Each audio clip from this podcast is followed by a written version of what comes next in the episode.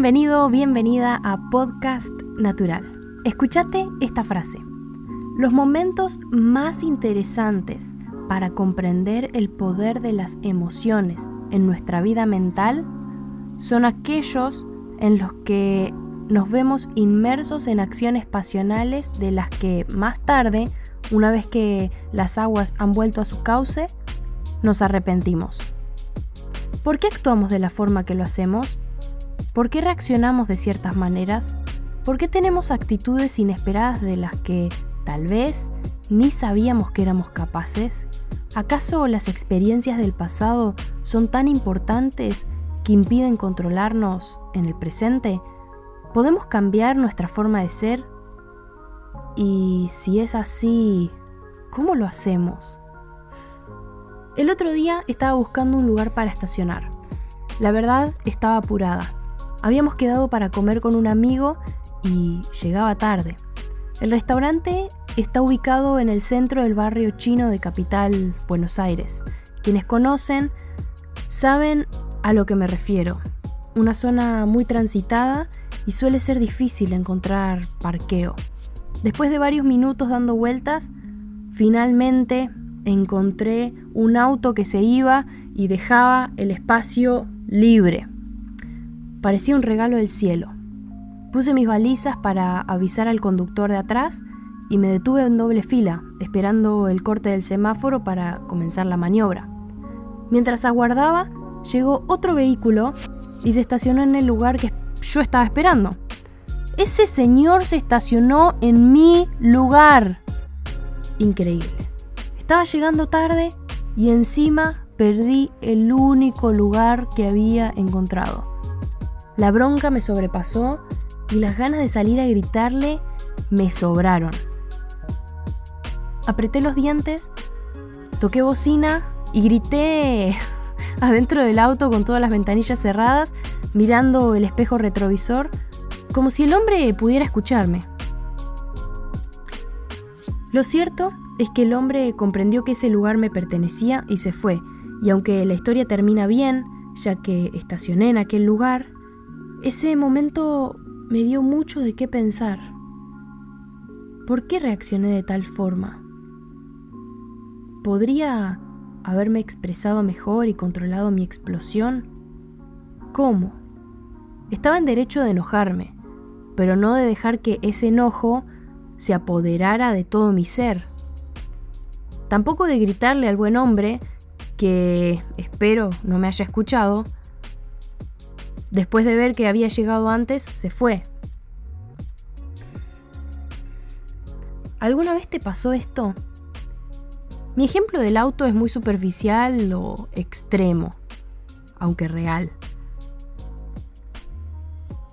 Tal vez no precisamente te pasó conduciendo, pero sí con una reacción inesperada con un amigo, un familiar. Y tal vez después de un tiempo, cuando lo pensaste,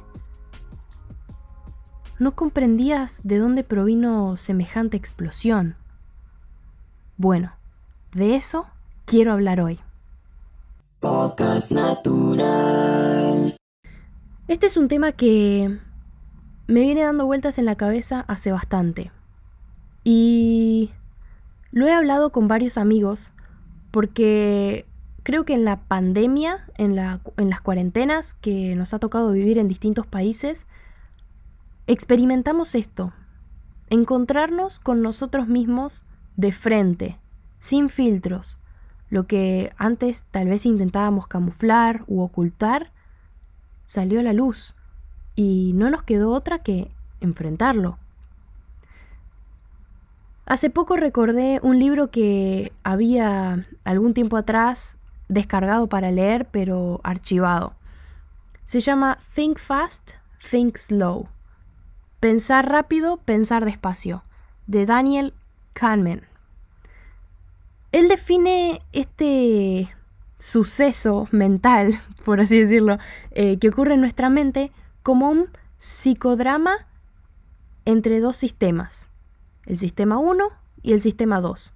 Él mismo aclara que estos términos no son los adecuados para hablar en términos de psicología, pero es muy útil para que nuestra simplemente los comprenda. Daniel hace una distinción entre el sistema 1 y el sistema 2. El sistema 1 no se puede apagar, es automático, no requiere de energía. Por ejemplo, si yo te digo 2 más 2, automáticamente tu cerebro responde 4. Tal vez cuando eras chico sí costó aprender el 2 más 2, pero una vez que adoptaste ese conocimiento, funciona al toque. Este sistema 1 está ligado por emociones del momento y emociones previas que aprendiste desde que naciste, aún antes de que aprendieras a hablar. Es involuntario, innato y diría que de supervivencia. Es egoísta e impulsivo. Por su parte, el sistema 2 está ligado a las acciones voluntarias.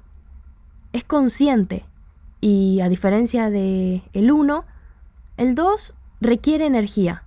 Por ejemplo, si yo te digo 5 por 8 dividido 9, es una cuenta que podés hacerla, aprendimos cómo hacerla, pero requiere un poquito de energía. No es tan fácil como decir 2 más 2. Necesitas hacer un proceso consciente. El sistema 2 es lógico.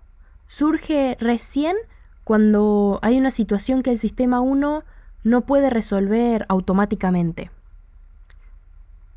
Es voluntario. Y básicamente el sistema 2 es el que nos diferencia de los animales. Nos permite procesar impulsos y las respuestas del sistema 1. Después de haber leído este libro, sentí que empezaba a encontrar la respuesta a mi pregunta inicial. ¿Por qué reacciono de esta forma frente a distintas situaciones? Entonces comencé a googlear un poco más y encontré un libro que se llama Inteligencia Emocional. O casualidad, el autor también se llama Daniel, pero su apellido es Goldman. Él hace la misma distinción, solo que le pone distintos nombres a los sistemas. Lo que previamente Kahneman había mencionado como sistema 1 y sistema 2, Goldman le pone mente emocional y mente racional. Y cuando leí esto, comprendí que muchas veces en nuestro lenguaje cotidiano tenemos esta distinción.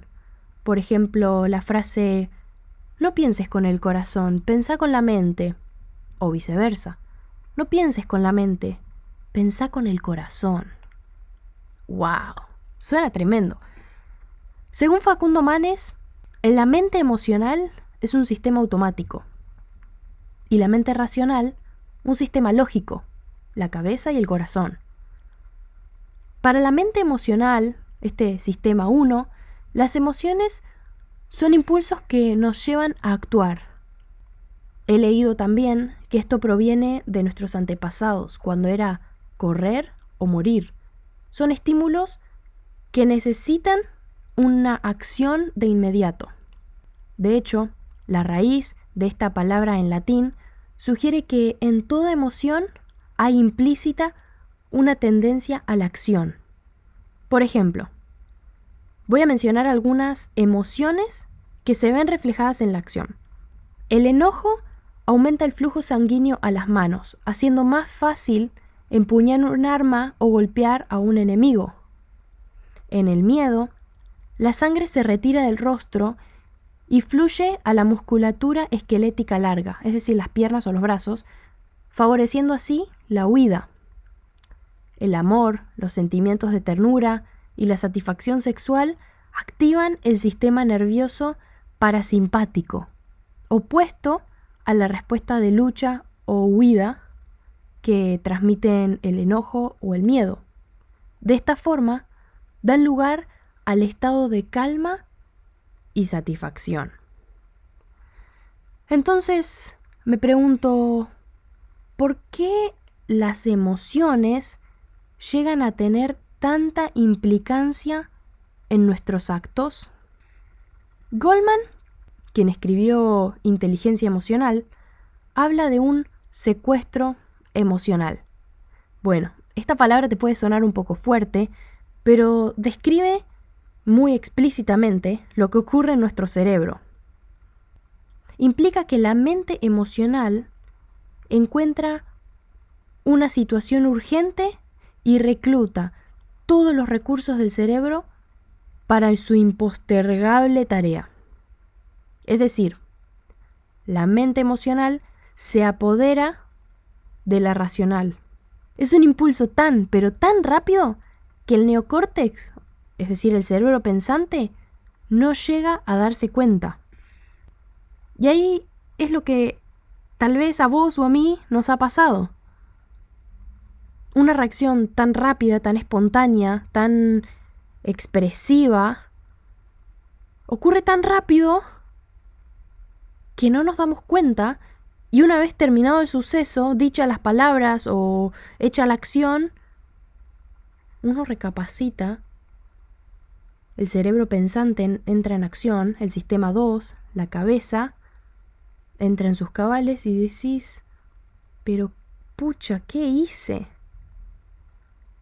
Esto me lleva a preguntarme, y tal vez algo que te preguntas vos también, ¿cómo puedo mejorar? ¿O hay alguna forma de revertir la situación?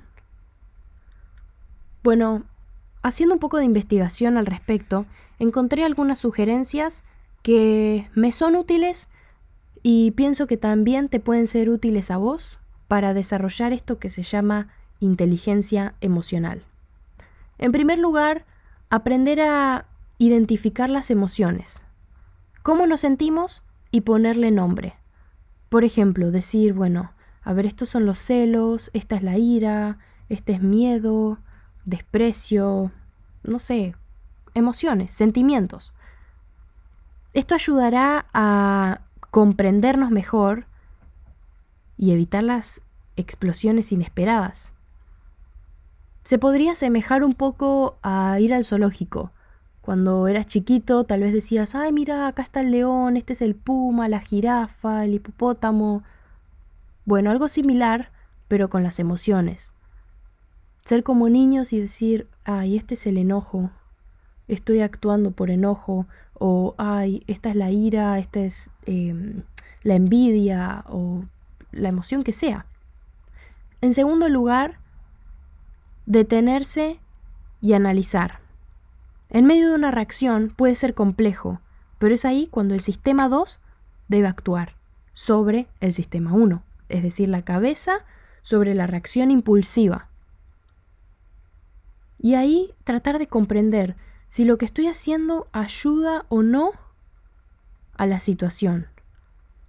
Algo que también leí es que en estos casos se puede contar hasta 5 o hasta 10 tratando de inhalar y exhalar profundo para que no suceda el ya mencionado secuestro emocional. Esto de que actuamos más rápido de lo que pensamos. En tercer lugar, gestionar el lenguaje corporal. Y esto es algo que me llama mucho la atención, porque lo que está pasando en nuestro cerebro, inconscientemente o conscientemente, depende de nosotros, se ve reflejado en nuestra disposición física, en nuestros gestos, en nuestra manera de hablar, eh, en todo. Entonces, tratar de reflejar con el cuerpo cómo queremos sentirnos mentalmente. Hay cierta retroalimentación entre las emociones y los gestos faciales, físicos, etc. En cuarto lugar, ser comprensivo con los demás. Ser inteligente emocionalmente está relacionado con ser empático. Esto de saber ponerse en el lugar del otro. Comprender por qué el otro también se sentía de esta forma. Y qué genera eso en mí. Es un ejercicio. Y estos cuatro puntos son complejos de poner en práctica, pero pueden ser de mucha utilidad. En resumen, Dentro nuestro hay una continua batalla entre dos sistemas, o mentes o inteligencias, como lo fui mencionando. Una es la impulsiva, involuntaria, la de supervivencia y que toma acciones casi sin que nos demos cuenta. Es impulsada por las emociones. Y acordate, no requiere de energía, por lo cual nuestro cerebro suele elegirla como principal. 2 más 2, 4. La otra es lógica, voluntaria, nos permite procesar los impulsos y requiere de energía. Esta última regula, por lo general, a la primera. Si en algún momento sentís que reaccionaste de manera alocada y no comprendés la naturaleza de esa acción, ya sabes que fue un secuestro emocional. Y ahora, acordate cómo podés reaccionar frente a esto. Número 1. Reconocer las emociones. 2. Tratar de calmarte respirando suave y contando hasta 5 o 10. Gestionar tu lenguaje corporal también ayuda a esa retroalimentación física y mental. Número 4. Tratar de ponerte en el lugar del otro, ser empático. Cuando crecemos en esta inteligencia, las emociones y los sentimientos dejan de destruirnos y nos convierten en mejores humanos. Sobre todo, acordate que las emociones no son para arruinarnos la vida. Al contrario, cuando aprendemos a sacarle provecho, podemos vivir mucho mejor. Soy Mica Lavandera y esto fue Podcast Natural. Si te gustó este video, dale like, comenta. Me interesa mucho conocer tu opinión al respecto sabes que puedes compartirlo y me puedes encontrar en Instagram como Mica Lavandera. Nos vemos en el próximo episodio. Chao, chao.